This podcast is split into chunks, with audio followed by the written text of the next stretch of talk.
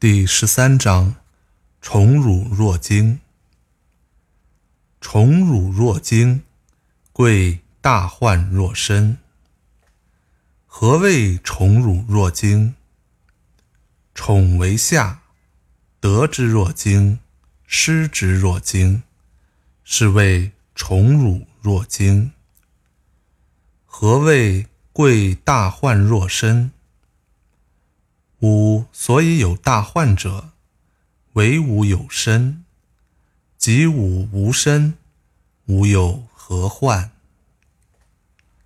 故贵以身为天下者，若可寄天下；爱以身为天下者，若可托天下。得宠与受辱。都像是受到惊吓一样，重视大患，就像重视自己的身体一样。什么叫做得宠与受辱都好像受到惊吓呢？得宠是卑下的事，得到它好像令人受到惊吓；失去它，也好像令人受到惊吓。这就叫得宠与受辱，都好像受到惊吓。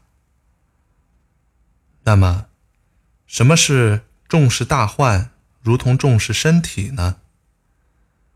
我之所以有祸患，是因为我有身体。假使我没有身体，我还会有什么祸患呢？所以，对于把自己的身体，看得比天下还重的人，可以把天下交付给他；对于吝惜自己的身体超过天下的人，可以把天下委托给他。经典解读这一章讲贵身和人的尊严问题，强调贵身的思想。论述了宠辱对人身的危害。简而言之，圣人不以宠辱荣患等身外之事益其身，而只有不为外界荣辱乱心分神者，才有能力担负治理天下的重任。老子认为，一个理想的智者，首要。在于贵身，不胡作妄为。在他看来，宠和辱对人的尊严之挫伤是没有两样的。受辱固然损伤了自尊，受宠何尝不损害人的人格尊严呢？得宠者总觉得得宠是一份意外的殊荣。便担心失去，因而人格尊严无形的受到了损害。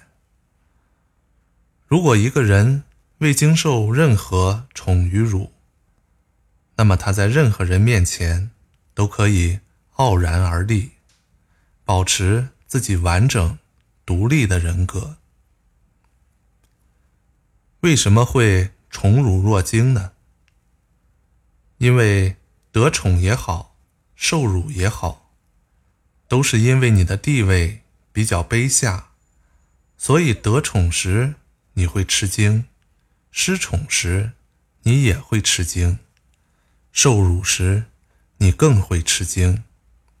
这就是宠辱若惊。很多人长期受压抑和排挤，直到有一天。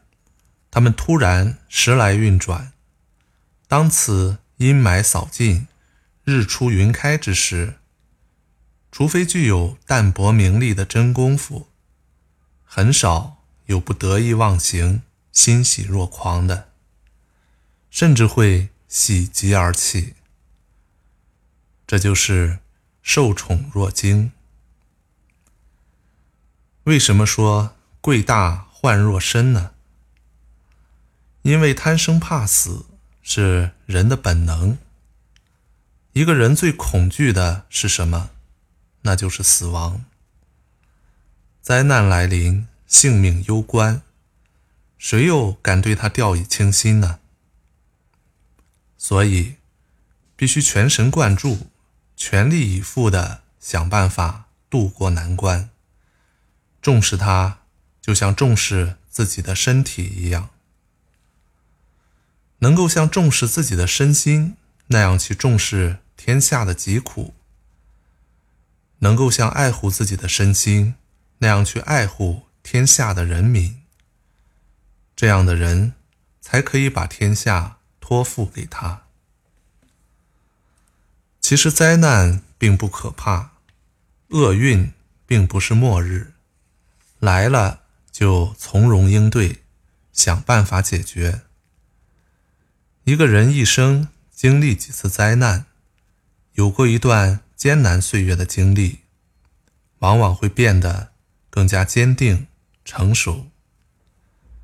这样的人往往能干大事、成大器。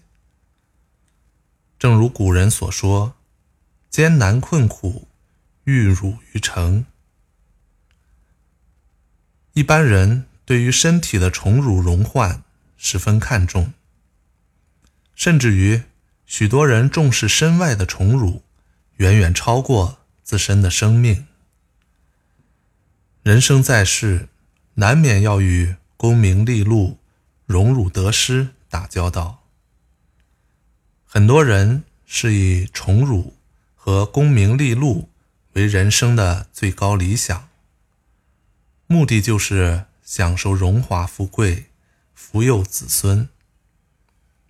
总之，人活着就离不开寿、名、位、祸等身边之物。对于功名利禄，可以说人人都需要。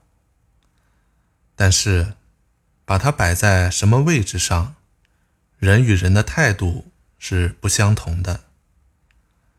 如果你，把它摆在比生命还要宝贵的位置上，那就大错特错了。老子从贵身的角度出发，认为生命远过贵于名利宠辱，要清净寡欲，一切声色获利之事，皆无所动于衷，然后可以接受天下之重计。而为万民所托命。